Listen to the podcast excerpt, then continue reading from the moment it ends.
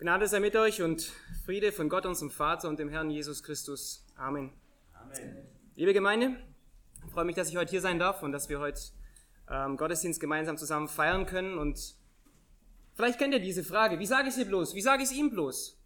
Es geht um eine wichtige Botschaft, die man weitergeben möchte an seinen Nächsten. Und wir haben in unserer fortgeschrittenen Zeit heute so viele Möglichkeiten, um dies zu tun.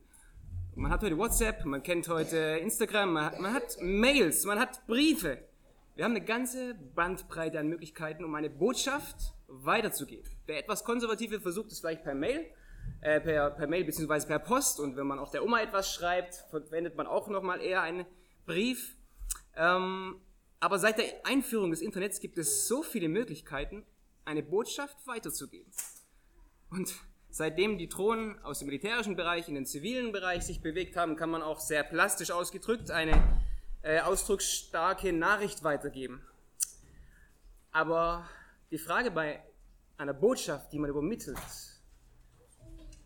ganz wichtig, was für eine Botschaft ist es denn überhaupt, die ich weitergeben möchte? Das entscheidet meistens auch die Art und Weise, wie wir etwas weitergeben. Und ganz ehrlich gesagt, ähm, an die Verlobten, Verliebten, Verheirateten unter uns, wie wurde die erste Liebesbotschaft an den jeweiligen Partner überbracht? Das würde mich mal interessieren, können wir jetzt nicht im Einzelnen behandeln und erfragen. Aber ich bin sicher, dass wahrscheinlich der Heiratsantrag nicht per WhatsApp verschickt wurde. Und ich bin, oder ja, ich weiß es nicht, kann ja sein, aber dass eine Botschaft wie so etwas etwas anderen Charakter eigentlich braucht. Ich habe einen guten Freund, der ähm, ja, seiner Freundin stets einen Brief geschrieben hat und er wollte unbedingt in demselben Moment, dass sie ihn bekommt, er wollte es handschriftlich, persönlich machen. Hat sich ins Auto gesetzt und ist eine halbe, dreiviertel Stunde, manchmal sogar Stunde hingefahren und direkt in den Briefkasten reingeschmissen. Wollte es persönlich vorbeibringen. Und ich denke, bei wichtigen Botschaften sind wir dazu geneigt, es persönlich zu tun. Persönlich an den Mann, an die Frau zu bringen. Und das bringt uns zu unserem heutigen Thema, den Transfer der wichtigsten Botschaft der Welt wo Gott Menschen gebraucht und wo Gott seine Botschaft in ein Buch mit 66 Büchern uns gegeben hat, von Menschen inspiriert aufgeschrieben, was wir als Gottes Wort in unseren Händen halten. Und diese Botschaft hat Gott so vermittelt, dass er Menschen gebraucht hat. Und dieses Wort wurde weitergegeben. Interessanterweise im Neuen Testament lesen wir in 2. Korinther 3, Vers 3 davon, dass wir Christen selbst auch Botschafter sind und dass wir sogar als lebendige Briefe bezeichnet werden und dass Gottes Botschaft in unsere Herzen geschrieben ist. Wo die Schrift redet, redet Gott. Und das wollen wir auch heute wahrnehmen, indem wir uns an ein ganz konkretes Buch der Bibel wenden. Es gibt viele Botschafter, die Gott in der Bibel uns vor Augen stellt, wo, wo wir von lernen sollen, wo es war nie irgendwie problemlos. Wenn wir die einzelnen Personen anschauen, die einzelnen Propheten, es war meistens, es war eine gewichtige Botschaft. Eine gewichtige Botschaft, die häufig Widerstand mit sich brachte, weil sie Gottes Botschaft war. Und heute lesen wir von einem sehr außergewöhnlichen Botschafter, den die meisten sicherlich auch kennen. Es handelt sich um Jona. Es handelt sich um den Mann, den man wahrscheinlich als einer der miserabelsten äh, Missionare bezeichnen würde, wenn man so etwas seines Charakterzüge erstmal betrachtet. Aber wir wollen heute von ihm lernen, von Gott lernen und von dem, was uns Gott durch seine Biografie, die wir im Jona-Buch finden, mitzuteilen hat. Und ähm, aufgrund dessen, dass die Gliederung etwas komplexer ist, haben wir die auch auf dem Gottesdienstzettel abgefasst. Ähm, ihr seht den Text auch von Jona Kapitel 1 und daran kann man das Folgende auch besser verfolgen. Und ich möchte beginnen, indem ich aus Gottes Wort vorlese, Jona Kapitel 1, Vers 1 bis 16. Und das Wort des Herrn erging an Jona, dem Sohn Amitais, folgendermaßen. Mache dich auf, geh nach Ninive in die große Stadt und verkündige gegen sie, denn ihre Bosheit ist vor meinem Angesicht heraufgekommen.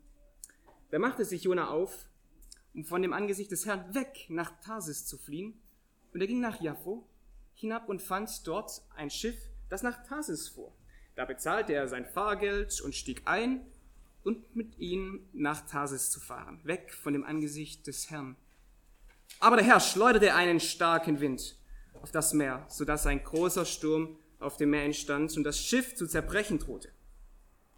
Da fürchteten sich die Schiffsleute und schrien, jeder zu seinem Gott, und sie warfen die Geräte, die im Schiff waren, ins Meer um es dadurch zu erleichtern. Jona aber war in den untersten Schiffsraum hinabgestiegen, hatte sich niedergelegt und war fest eingeschlafen. Da trat der Schiffskapitän zu ihm und sprach, was ist mit dir, dass du so schläfst? Steh auf, ruf deinen Gott an. Vielleicht wird dieser Gott an uns gedenken, dass wir nicht untergehen. Sie sprachen einer zum anderen, kommt, wir wollen Lose werfen, damit wir erfahren, um wesset Willen uns dieses Unglück getroffen hat. Und sie warfen Lose und das Los fiel auf Jona. Da sprachen sie zu ihm, sag uns doch, um wesset Willen uns dieses Unglück getroffen hat. Was ist dein Gewerbe und wo kommst du her? Was ist dein Land und von welchem Volk bist du? Er aber sprach zu ihnen, ich bin ein Hebräer und ich fürchte den Herrn, Gott des Himmels und der Erde, äh, den, des Himmels, der das Meer und das Trockene gemacht hat. Da gerieten die Männer in große Furcht und sprachen, was? Was hast du getan? Denn die Männer wussten, dass er vor dem Angesicht des Herrn floh. Denn er hatte es ihnen erzählt und sie fragten ihn, was sollen wir mit dir machen, damit das Meer uns in Ruhe lässt? Denn das Meer tobte immer schlimmer. Er sprach zu ihnen, nehmt mich, werft mich ins Meer, so wird das Meer euch in Ruhe lassen. Denn ich weiß wohl, dass dieser große Sturm um meinetwillen über euch gekommen ist. Da ruderten die Leute mit aller Kraft, um das, um das Ufer wieder zu erreichen, aber sie konnten es nicht, denn das, das Meer tobte immer schlimmer gegen sie. Da schrien sie zu dem Herrn und sprachen, ach Herr, lass uns doch nicht um der Seele dieses Mannes willen untergehen. Rechne uns aber auch nicht unschuldiges Blut an. Denn du, Herr, hast getan, was dir wohlgefiel. Darauf nahmen sie Jona und warfen ihn ins Meer. Das Meer hörte auf mit seinen Wüten. Da kamen die Männer, da bekamen die Männer große Ehrfurcht vor dem Herrn und brachten dem Herrn ein Schlachtopfer dar und legten Gelübde ab. Gottes Botschaft geht an Jona. Geh hin. Jona lebte im 8. Jahrhundert. Ähm, man vermutet, dass Jona selber auch der Verfasser von dem Buch hier war und was wir vor uns haben und lesen. Und Jona kam, ja, wie gesagt, aus dem 8. Jahrhundert vor Christus. Er lebte in der Nähe von Galiläa, circa fünf Kilometer von Nazareth entfernt. Das kann man in 2. Könige 14, Vers 25 nachlesen. Da wird Jona auch nochmal bezeichnet als ein Prophet, der etwas angekündigt hat und es traf ein. Und er lebte zur Zeit, als Israel geteilt war in ein Nordreich und in ein Südreich. In seinem Bereich war König Jerobeam der Zweite am Werk. Und jeder, der König Jerobeam den Zweiten kennt, der weiß, dass er tat, was böse war in den Augen des Herrn. Und parallel zu Jona gab es einen anderen Propheten, es gab noch mehr, aber vor allem dieser eine, Amos. Und Gott berief eines Tages Amos zur inneren Mission, dass er aufstand und das Wort Gottes in Israel verkündigte. Und ihr müsst euch vorstellen, Jerobiam der Zweite, das war eine Blüte von Israel. Sie hatten so viel Wohlstand. Sie hatten so viel. Und Amos wurde nach ihnen gesendet. Und Gott greift sich jetzt hier einen anderen heraus, den Jona, und will ihn woanders hinsenden, nach außen. Wir wissen nicht genau, wo, wobei Gott ihn antraf, als er ihn mit dieser Botschaft konfrontierte. Aber wir wissen, Gott sagt klar, geh hin, Vers 2, mache dich auf, geh nach Ninive und predige. Und das war's. Jona auf und davon. Keine Antwort an Gott. Er geht in genau die entgegengesetzte Richtung. Ohne irgendwie Gott mit einem Wort zu würdigen. Was war das Problem? Vielleicht ein paar Fakten zu Ninive.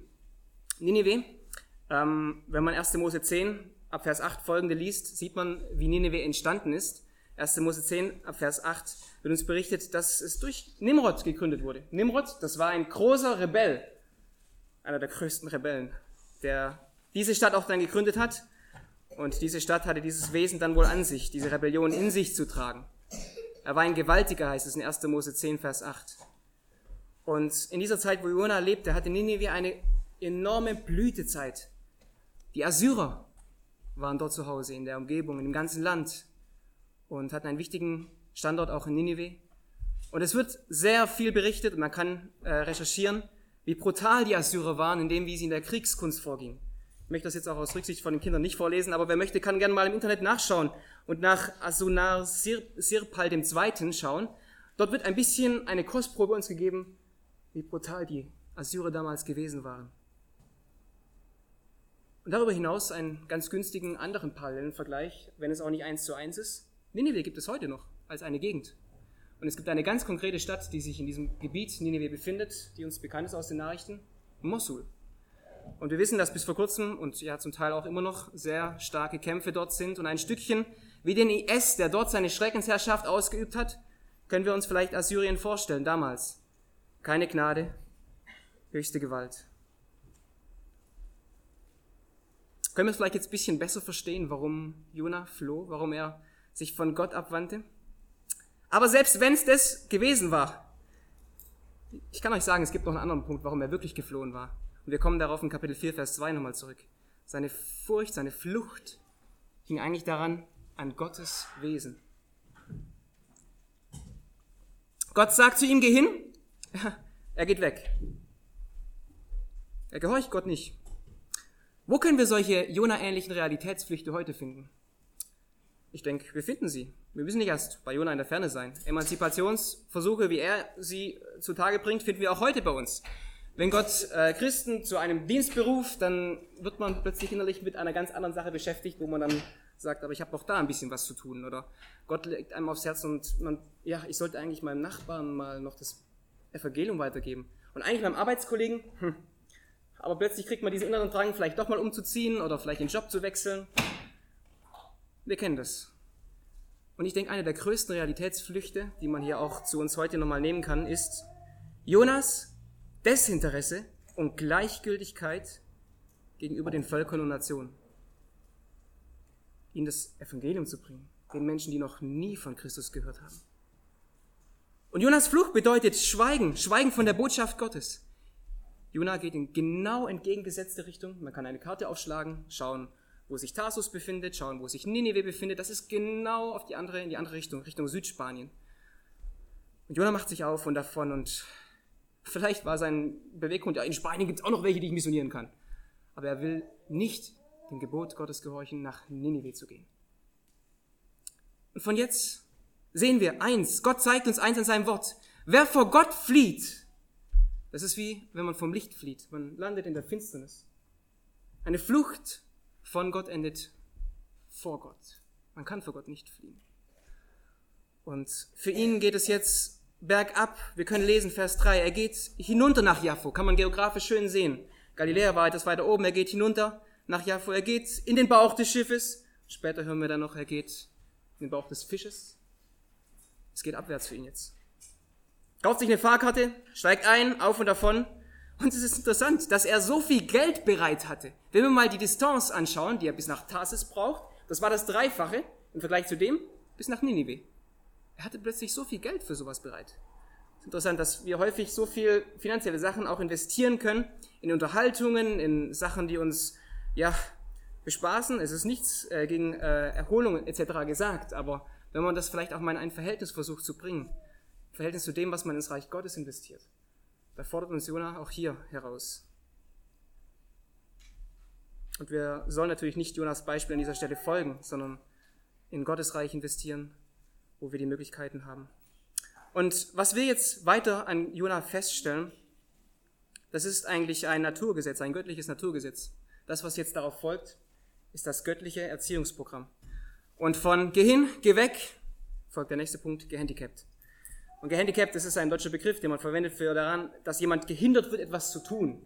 Jemand, der etwas tun möchte, aber er wird gehindert, da kommt ihm jemand über den Weg, da kommt er nicht weiter voran. Und es ist tatsächlich so, Jona, dieser Bengel, den lässt Gott nicht einfach so fliehen. Er war nämlich nicht alleine. Jona, wird uns gesagt, er war hier auf einem Schiff mit Schiffsleuten. Viele äh, Kommentare vermuten sehr stark, dass vor allem diese Strecke von äh, Phöniziern befahren wurde und dass wohl auch die phönizischen Schiffsleute hier ähm, die Schiffsgefährten von ihm waren. Und Gott lässt sie nicht in Ruhe. Er schickt einen Sturm. Vers 5. Vers 4 und Vers 5 sehen wir dann, wie die Schiffsleute sich fürchten. Und was Gott hier tut, er schmeißt einen Sturm. Dieses Wörtchen, was wir da im hebräischen Text finden, finden wir zum Beispiel, wo Saul einen Speer auf David schmeißt, mit voller Wucht. Vielleicht war es ein ähnlicher Sturm wie in Apostelgeschichte 27, wo, wo Paulus auf der Schiffsfahrt unterwegs war. Auf jeden Fall war es ein Sturm, der, wie uns Vers 5 zeigt, die Schiffsleute zum Fürchten brachte. Und jetzt stellt euch das mal vor. Die Phönizier waren sehr bekannt für die Kunst des Schiffsfahrens. In der Nautik sehr unterwiesen, sie kannten sich gut aus. Und wenn sie wirklich auch diese Schiffsleute hier gewesen waren, das wäre ungefähr ihr fahrt hier in der Deutschen Bahn und plötzlich seht ihr den, äh, den Schaffner vorbei mit schlotternden Knien. Er muss doch eigentlich wissen, oder der Fahrer muss doch eigentlich wissen, wo es lang geht und er muss doch eigentlich alles im Griff haben. Und hier heißt es, Furcht befehl die Schiffsleute.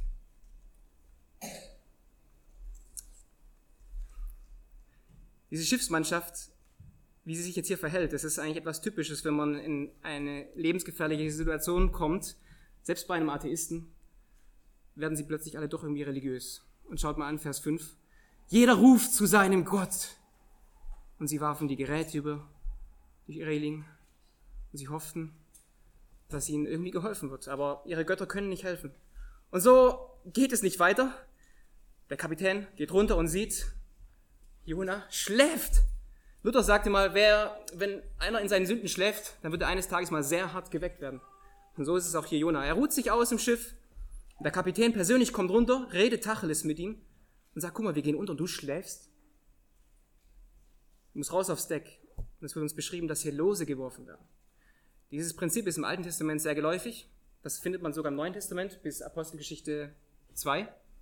Ab Pfingsten kennt die Gemeinde Jesus das Loswerfen nicht mehr, um eine Entscheidung zu treffen.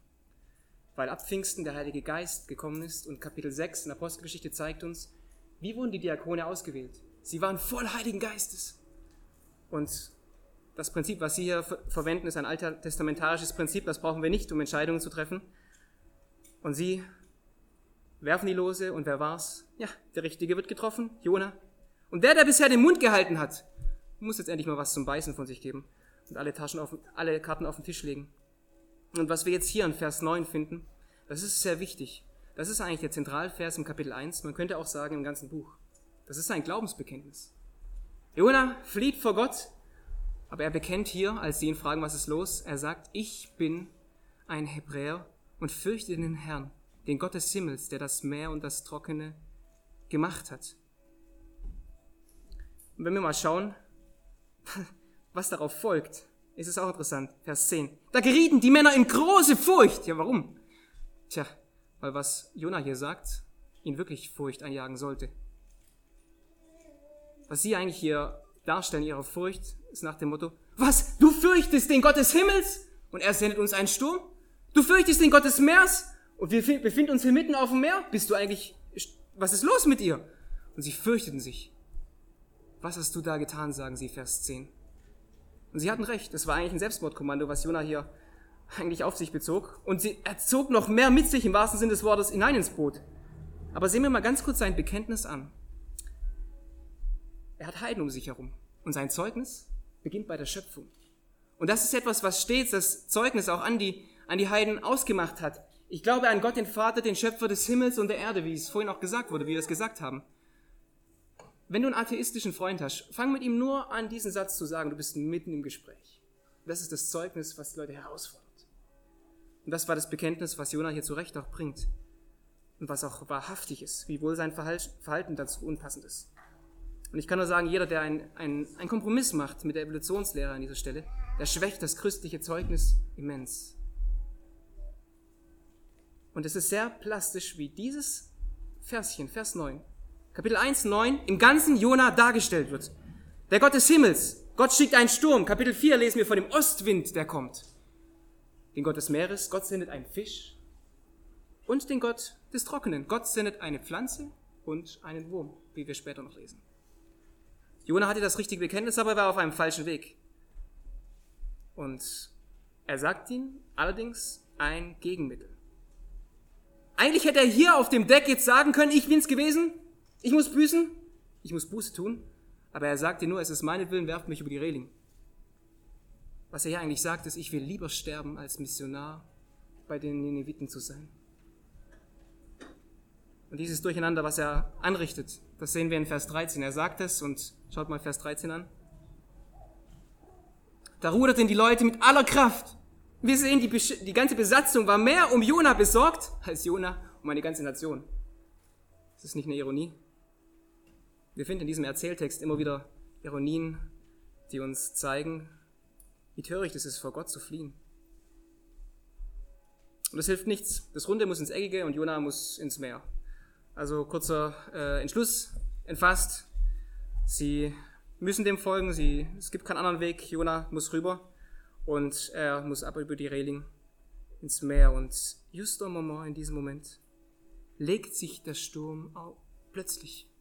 Das muss einen enormen Eindruck auf die Schiffsmannschaft gemacht haben, dass sie plötzlich Vers 16, das heißt, sie bekam große Ehrfurcht vor dem Herrn. Immer wieder heißt, sie fürchten sich hier, bekamen sie große Ehrfurcht, nicht vor dem Sturm, vor dem Herrn. Sie brachten dem Herrn ein Schlachtopfer dar und legten Gelübde ab. Was auch immer das heißt, wir wissen nicht genau, ob sie sich bekehrt haben, auf jeden Fall haben sie einen anderen Standpunkt bekommen zu dem Gott der Israeliten, zu dem Gott, zu Yahweh. Und ähm, wir gehen jetzt mit Jona direkt einmal auf Tauchstation, äh, direkt in die nächste Richtung seiner Station. Und ich möchte an dieser Stelle was den Kindern sagen, die unter uns sind. Kinder, ihr kennt die Geschichte von Jona. Ihr kennt die Geschichte bestimmt schon mal gehört, mit diesem Fisch, der jetzt kommt. Und ich sage euch was, ihr kommt eines Tages mal in die Schule und da werdet ihr im Religionsunterricht vielleicht auch mal die Geschichte Jona haben. Und da werden vielleicht Lehrer zu euch sagen, ach, das ist doch alles nur ein Märchen. Das war alles nur symbolisch zu sehen. Oder wie manche textkritische Leute es auslegen, nee, die haben den über die Reling geschmissen, auf einem toten Wal ist er gelandet, irgendwann gestrandet. Oder die haben ihn in einer Kneipe gelassen, der hieß dann auch Wal. Also es gibt tatsächlich Leute, die sowas behaupten. Und Kinder, ich sage euch, das ist, das stimmt nicht. Das stimmt nicht. Was hier mit Jona geschieht, mit dem Fisch, das geschah so, wie die Bibel es uns erzählt. So, wie es Jona uns überliefert hat, so wie es im Buch lesen. Dass Gott einen, ja, diesen Fisch sandte. Das ist wirklich ein Tatsachenbericht, kein Märchen. Merkt euch das. Jesus selbst nimmt im Neuen Testament zum Beispiel in Matthäus 12, Vers 14 darauf Bezug. Matthäus 12, Vers 14, da nimmt er das als ein Vergleich für sich selbst, als ein Vorbild für den Christus. Und es war ein Tatsachenbericht, ganz eindeutig. Und es ist interessant, ähm, ich möchte es nur als Empfehlung weitergeben von Dr. Wildersmith, gibt es ein Büchlein, ein Wissenschaftler auf der Kanzel. Da zeigt er, dass auch in den letzten Jahrhunderten es äh, Berichte gab, wo Menschen tatsächlich von Walfischen oder Haien verschluckt wurden und sie gerade noch so überlebt haben, aber es waren da keine drei Tage. Aber es ist tatsächlich möglich und ähm, wir sehen, was Gott jetzt hier macht. Er nimmt seinen Propheten. Ja, wer die Wahl hat, hat die Qual. Wer den Wahl hat, der hat den Fisch beziehungsweise der Fisch hat ihn.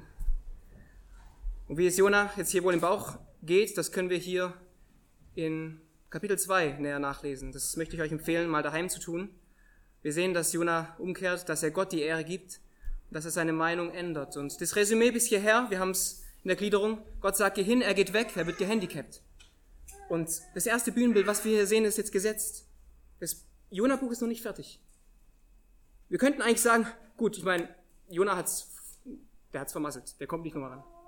Aber das Spannende ist, dass Gott mit Jona noch nicht fertig ist. Gott ist noch nicht fertig, es geht weiter. Er hat sich noch nicht disqualifiziert, wieso, äh, wiewohl er eigentlich, naja, vom Verhalten hundertprozentig ähm, nicht mehr für den Job geeignet wäre. Gott nimmt ihn aber trotzdem nochmal. Das zeigt uns Gottes Barmherzigkeit über diesen Propheten. Und so kommen wir zu Kapitel 3. Gott ruft ihn nochmal, Vers 1 bis 2. Und Gott ruft ihn noch einmal, ihr könnt es nachlesen, Vers 1 und 2. Das Wort des Herrn erging zum zweiten Mal an Jona, folgendermaßen. Er sagt ihm wieder, geh hin nach Ninive und predige. Und auf dieses Geh hin folgt diesmal Gehorsam. Geh hin, Gehorsam. Jona geht, Vers 3 bis 4, können wir es nachlesen, wie Jona das Wort Gottes wirklich ernst nimmt. Er geht nach Ninive, ich bin sicher, nicht auf dem Schiffsweg, ähm, aber wissen wir auch nicht genau, aber auf jeden Fall hat er sich von seiner Wallfahrt gut erholt und er ist in Richtung Ninive unterwegs, geht hinein, eine Tagesreise. Im Zentrum baut er seine, vielleicht eine Kanzel auf und hält seine Straßenpredigt. Jetzt woraus bestand die Straßenpredigt? Ja, äh, ihr müsst wissen, ich habe euch was zu sagen. Gott hat euch lieb. Ich kann euch sagen, dass das nicht die Botschaft ist, die wir finden. Wiewohl wir natürlich nicht die ganze Botschaft haben. Das, was wir hier von Jona finden, der Predigt, die er in Ninive predigt, das finden wir zum Großteil in evangelistischen Predigten vom evangelikalen Bereich leider nicht mehr. Jona fängt an mit dem Gericht Gottes über Ninive und sagt 40 Tage noch, Gottes Gericht wird über euch kommen. Es ist immens wichtig, ihr Lieben, die Liebe Gottes darf nie getrennt von Gottes Gerechtigkeit und Gottes Heiligkeit. Gott ist heilig und davon geht seine Liebe, seine Gerechtigkeit, seine Barmherzigkeit aus. Und wenn wir einfach nur sagen, weißt du, Gott hat dich lieb, das ist, äh, okay, gut, schön, dann nehme ich den auch. zu bei Mohammed oder noch was dazu. Wir müssen sagen, was Gottes Gerechtigkeit bedeutet, wenn wir den Menschen die Botschaft von Jesus weitergeben. Dann müssen wir ihnen erklären und wir finden das wunderbar im Römerbrief aufgelistet. Studiert ihn mal in dieser Hinsicht. Römer, die ersten zweieinhalb Kapitel, da befleißigt sich Paulus, erstmal alles und jeden unter das Gericht Gottes zu stellen und zu verurteilen. Es gibt keine Entschuldigung. Alle sind gefallen und alle sind verfehlendes Ziel, sagt er da. Und erst ab da beginnt er dann die Barmherzigkeit Gottes zu beschreiben. Kapitel 3, 4, 5. Und ich muss hier noch einen Moment mit Jonas stehen bleiben. Gottes Liebe und Gnade, ich habe schon gesagt, darf nicht von Gerechtigkeit Gottes und seiner Natur getrennt werden, weil das ist doch die Botschaft, die uns die Bibel sagt. Dass jeder Mensch von Natur aus eigentlich ein Höllenkandidat ist. Das bedeutet, dass wir eigentlich die Karteikarte schon voll haben. Und Hölle meint jetzt nicht irgendwie, gut, das sind Teufelchen, Teufelchen, da hat es ein paar mehr Grad, sondern das meint das Getrenntsein von Gott. Wir messen heute die Temperatur. Wir messen es hier in Grad, es gibt ganz unterschiedliche Einheiten, aber wir wissen, dass Kälte nicht gemessen werden kann. Wir beschreiben Kälte die Abwesenheit von Wärme. Und genau so müssen wir auch verstehen, ist dieser Ort, den die Bibel Hölle nennt. Das ist das Getrenntsein von Gott. Und die Bibel sagt nicht eine zeitliche, sondern eine ewige. Und deshalb ist die Botschaft so ernst, die die Bibel uns gibt. Es geht hier um Himmel und Hölle und um Licht und Finsternis. Und die Sünden, die wir letztendlich tun, dass wir für uns verfehlen, das sind letztendlich nur Symptome, die uns einen Spiegel verhalten sollen, in dem, wie es in unserem Herzen steht. Und genauso wenig wie jetzt ein Dieb dahin geht und persönlich sich bei der Polizei meldet und anzeigt, genauso unfähig sind wir Menschen von Natur aus, dass wir sagen, oh, ich gehe mal dahin. Es braucht wie bei Jona einen, den Gott sendet. Und das war Jesus Christus. Das war der Herr, der uns im Neuen Testament beschrieben wird in seiner Macht, in seiner Reinheit. Er hat den Maßstab von Anfang bis zum Schluss erfüllt. Und er ist der Einzige, der, weil er am Kreuz das ganze Gericht Gottes, was wir in der Ewigkeit verdient hätten, in drei Stunden auf sich genommen hat, uns von unserer Schuld befreien kann. In der Kultur des Nahen Ostens ist der Erstgeborene, jetzt meine ich mit männlich Erstgeborener, ein, hat ein besonderes Gewicht, so sehen wir es auch im Alten Testament immer wieder. Und das heißt, es gibt keine größere Trauer als die, wenn einer den Erstgeborenen verliert. Und das hat Gott auch gezeigt in seinem Sohn, wie lieb ihm diese Welt war, dass er sein einziges gegeben hat, damit wir erkennen, wie Not es um uns steht, wie groß die Not um uns ist. Und Jesus wurde, nachdem er gestorben ist, begraben, drei Tage, passend zu diesem symbolischen Bild von Jona, auferweckt, auferstanden und hat die Macht über den Tod. Und Gott hat sein Opfer bestätigt. Der Zorn Gottes ist in Christus gestillt, für die, die an ihn glauben. Und deshalb hat der, der die Hände durchbohren hat, durchbohrt hat, die Macht, sowohl in die Verdammnis zu weisen, als auch zu erlösen. Glaubst du daran? Wenn ich jetzt vielleicht durch die Reihen gehen würde und mir Einzelne fragen würden, bist du schon ein Kind Gottes?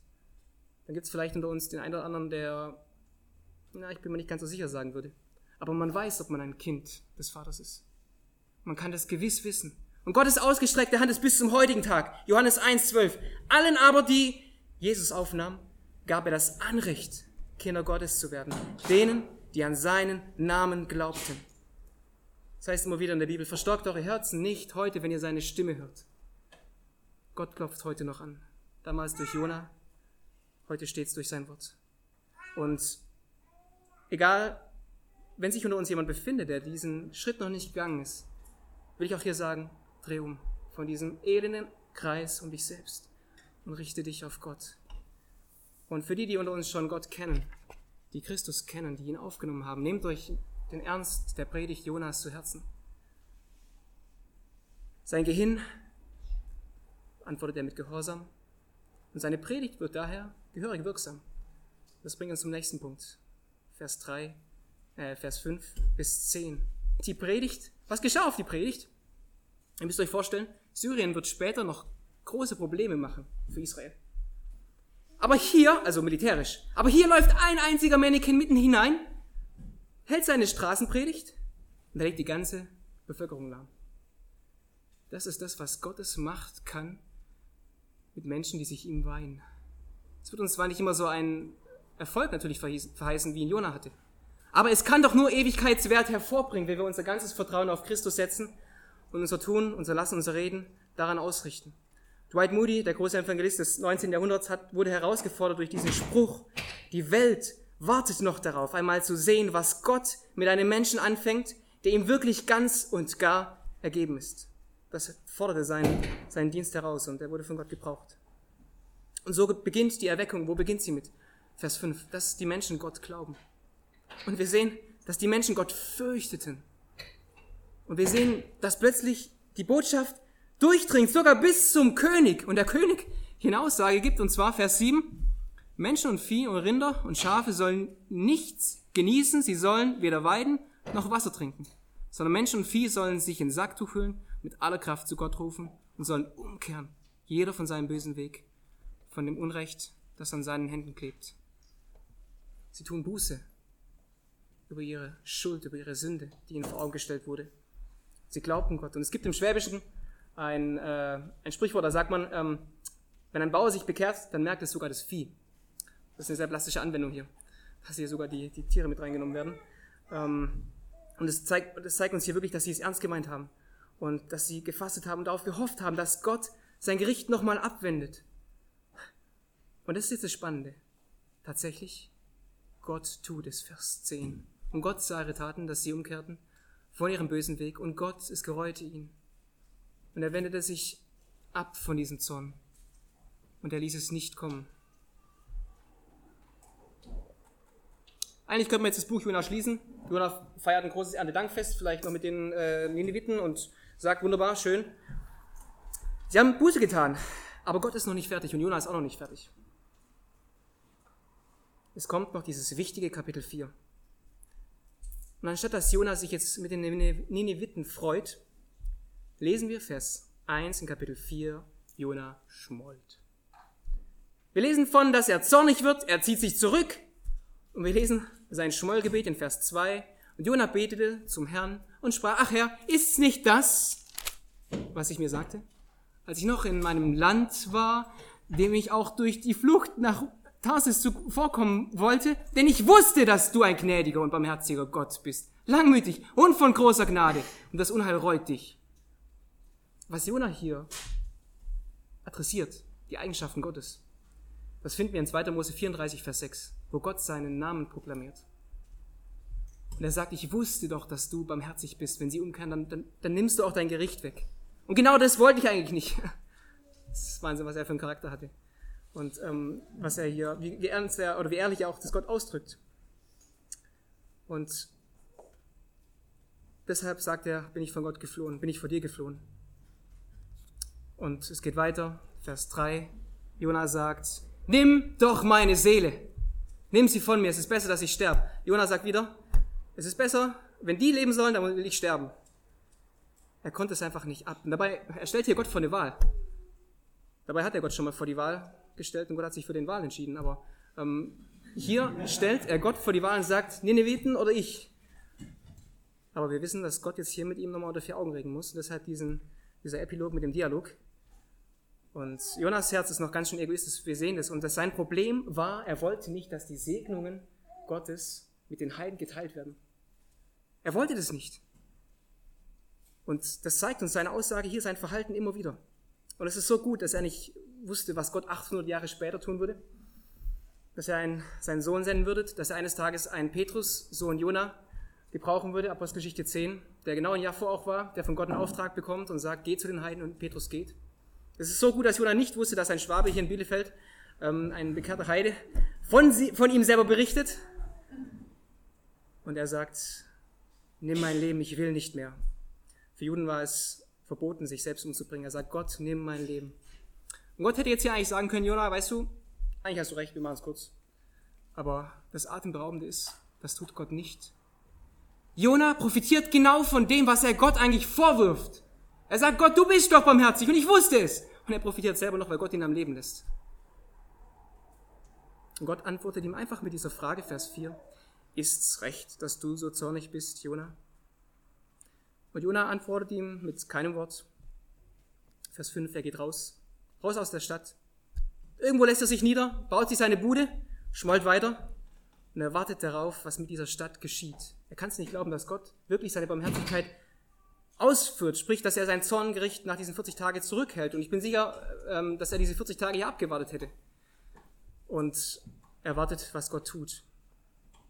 Und dass seine Bude hier nicht besonders gut beschaffen war, das lässt Vers 6 vermuten. Gott sendet nämlich eine Rizinusstaude und Jonah freut sich an diesem wohl besseren Schatten.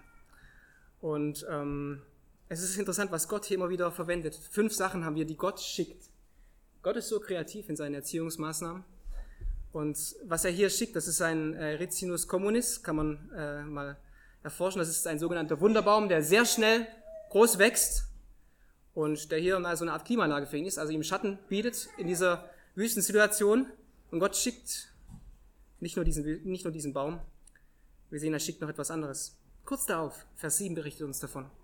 Dann sandte Gott einen Wurm, als die Morgenräte am anderen Morgen aufstieg. Das heißt, es war noch nicht Mittag, aber dieser Wurm sticht diesen Baum, diesen Baum schon. Dieser Baum verwelkt, vielleicht genauso schnell wie er gewachsen war. Und Fakt ist, Jona wird von diesem Ostwind gestochen und erneut finden wir seinen Wunsch. Vers 8, dass er sterben will. Erneut dieser Wunsch, wo er Gott herausfordert. Und diese letzten Verse bringen uns jetzt zu dem Höhepunkt des ganzen Buches. Da treibt das Buch uns hin. Was Gott jetzt hier in Vers 10 und 11 zu ihm sagt. Gott fragt erstmal, ist recht, dass du so zornig bist? Und Jonah sagt, ja, ich bin mit Recht zornig bis zum Tod. Da sprach der Herr, du hast Mitleid mit dem Rizinus, um den du dich doch nicht bemüht und den du nicht großgezogen hast, der in einer Nacht entstanden und in einer Nacht zugrunde gegangen ist. Und ich sollte kein Mitleid haben mit der großen Stadt Ninive, in der mehr als 120.000 Menschen sind, die nicht rechte Hand, nicht die rechte Hand von, von der linken unterscheiden können, dazu so viel Vieh. Gott fragt Jonah, ist es richtig, was du tust? Schau mal, und dann zeigt er ihm das ganz plastisch vor Augen. Du kümmerst dich Gar nicht um dieses Bäumchen, um deine Klimaanlage, um, dein, um deinen Stand hier. Und ich habe mich um diese 120 und diese ganze Stadt gekümmert, 120.000. Und 120.000, die nicht rechts von links unterscheiden können. Wir können stark vermuten, dass es Kinder sind, Unmündige, die noch nicht äh, das einteilen konnten. Und ihr lieben Kinder, Gott zeigt in diesem Vers am Schluss, dass Gott Kinder lieb hat, dass ihr für Gott wichtig seid dass ihr deshalb zu Recht auch an einem Gottesdienst sitzt und zuhört. Und Gott zeigt hier, Jona, guck mal, du hast dich nicht um dieses Bäumchen gekümmert. Und ich sollte nicht mich kümmern um diese 120.000, die mir so wichtig sind auch. Natürlich, es war noch eine größere Bevölkerung, manche schätzen es bis zu einer Million, die Stadt von Nineveh. Und was Gott jetzt hier letztendlich sagt, und das stellt dich und mich auch hier im Westen vor die Herausforderung des ganzen Kapitels. Die sind hier in diesen letzten Versen zusammengefasst. Was Gott eigentlich sagt und was Gott dich und mich fragt, was ist dir lieber, deine Komfortzone oder das Seelen, die eine, im Vergleich zu deiner Komfortzone eine Ewigkeit leben werden? Was ist dir wichtiger? Deine Komfortzone oder dass Menschen gerettet werden? Es geht um dich und mich. Schau mal, Gott spricht jetzt zu Jona, aber wir finden, wir können lange suchen, wir finden keinen Vers 12. Es gibt keinen Vers 12. Wir finden keine Antwort für Jona. Warum? Weil Gott interessiert ist, wie du dazu stehst. Und weil Gott daran interessiert ist, wie, uns, wie wir uns persönlich dazu verhalten an diese Herausforderung. Was ist dir wichtig? Die Bibel schließt an dieser Stelle und die Kamera geht auf dich und mich und Gott fragt, was ist dir wichtig? Woran hängst du dein Herz? Ist es dein Netflix-Account? Ist es dein Beruf, dein Auto, dein Haus, dein Job, was dich ganz ausfüllt was dich vielleicht ein Stückchen weit auch daran hindert, Menschen von der Verdammnis zu retten und ihnen diese Botschaft weiterzugeben, die so dringlich ist? Und Jona hat es hier mit einem fernen Volk zu tun. Wie ist es heute? Es ist bis zum heutigen Tag noch so, dass Gott Menschen braucht. Wir haben es vorhin gesungen. Menschen müssen Menschen sagen, dass Gott alle liebt, dass es einen Weg aus Schuld und Elend gibt, egal wie gut unsere medialen Möglichkeiten heute sind und wie sie noch werden mögen.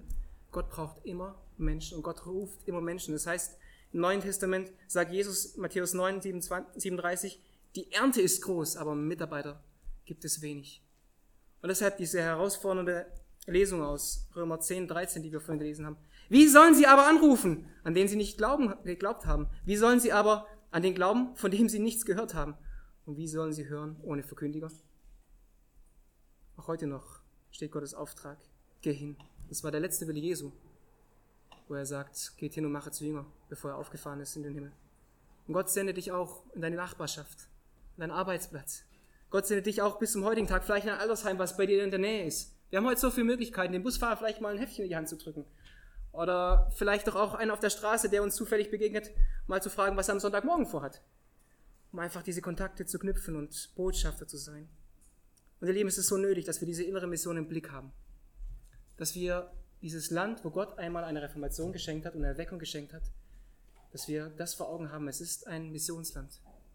Wir haben so wenige Menschen, die wirklich an die Autorität der Schrift glauben und ihr Leben Jesu weinen. Gott fordert uns bis zum heutigen Tag heraus. Und egal, ob du einmal vielleicht auch in die Mission gehst oder ob du nur dafür betest, wir sollten uns davor bewahren, ein Desinteresse gegen das zu haben, was jenseits von Deutschland ist. Und ich möchte euch an dieser Stelle auch herausfordern. Denkt mal an Japan. Weniger als ein Prozent der evangelikale Christen. Saudi-Arabien 0,3 Prozent. Weniger als 0,3 Prozent. Oman 0,8 Prozent evangelikale Christen. Jemen 0,1 Prozent. Israel, man sagt 0,4 Prozent weniger als 0,4 Prozent. Das sind alles nur Zahlen und Zahlen können bei weitem nichts fassen. Aber doch zeigen sie uns, dass eine sehr, sehr große Not stets noch ist, trotz dessen, dass wir so viele Möglichkeiten haben. Und das war auch etwas, was mich am meisten herausgefordert hat, als ich im Nahen Osten war, der arabischen Halbinsel, zu sehen, die Menschen, die nichts von Christus kennen, und dann zu sehen, sie haben so viele Kinder, die von früh an hören, Allahu Akbar, und die von früh an dieses indoktriniert bekommen, dass sie Mohammed als ihren Propheten brauchen, der doch die Wahrheit verschwiegen hat und verdreht hat. Und bis zum heutigen Tag, bis zum heutigen Tag sucht Gott Menschen, die er senden kann. Und er mit diesem Aufwand auch vertraut, es bringt Aufwand auf sich. Wahrscheinlich musste Jonah sogar die Sprache lernen von Assyrien, wir wissen es nicht. Vielleicht konnte er sie auch. Aber den Aufwand, den wir erbringen, indem wir Kontakte in unserer Nachbarschaft knüpfen, indem wir Kontakte aufbauen zum, zum Altersheim, zum Flüchtlingsheim, der ist es wert, dieser Aufwand wenn wir ihn vergleichen, was eine Ewigkeit bedeutet.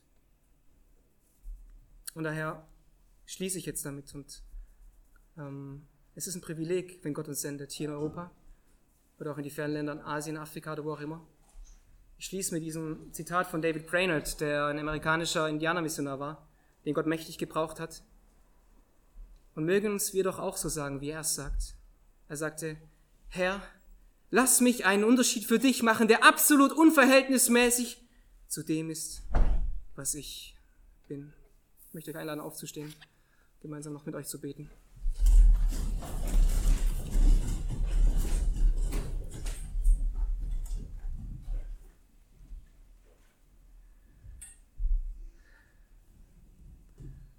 Unser Vater, es ist so leicht, diese Worte zu reden. Du bist barmherzig, sagt Jona. Du bist heilig, du bist voll Liebe, voller Gerechtigkeit, alles zugleich, Herr. Und wie ist es möglich, Herr, dass du gerecht bist und doch einen Sünder freisprichst, wenn wir das nur im Herzen verstehen?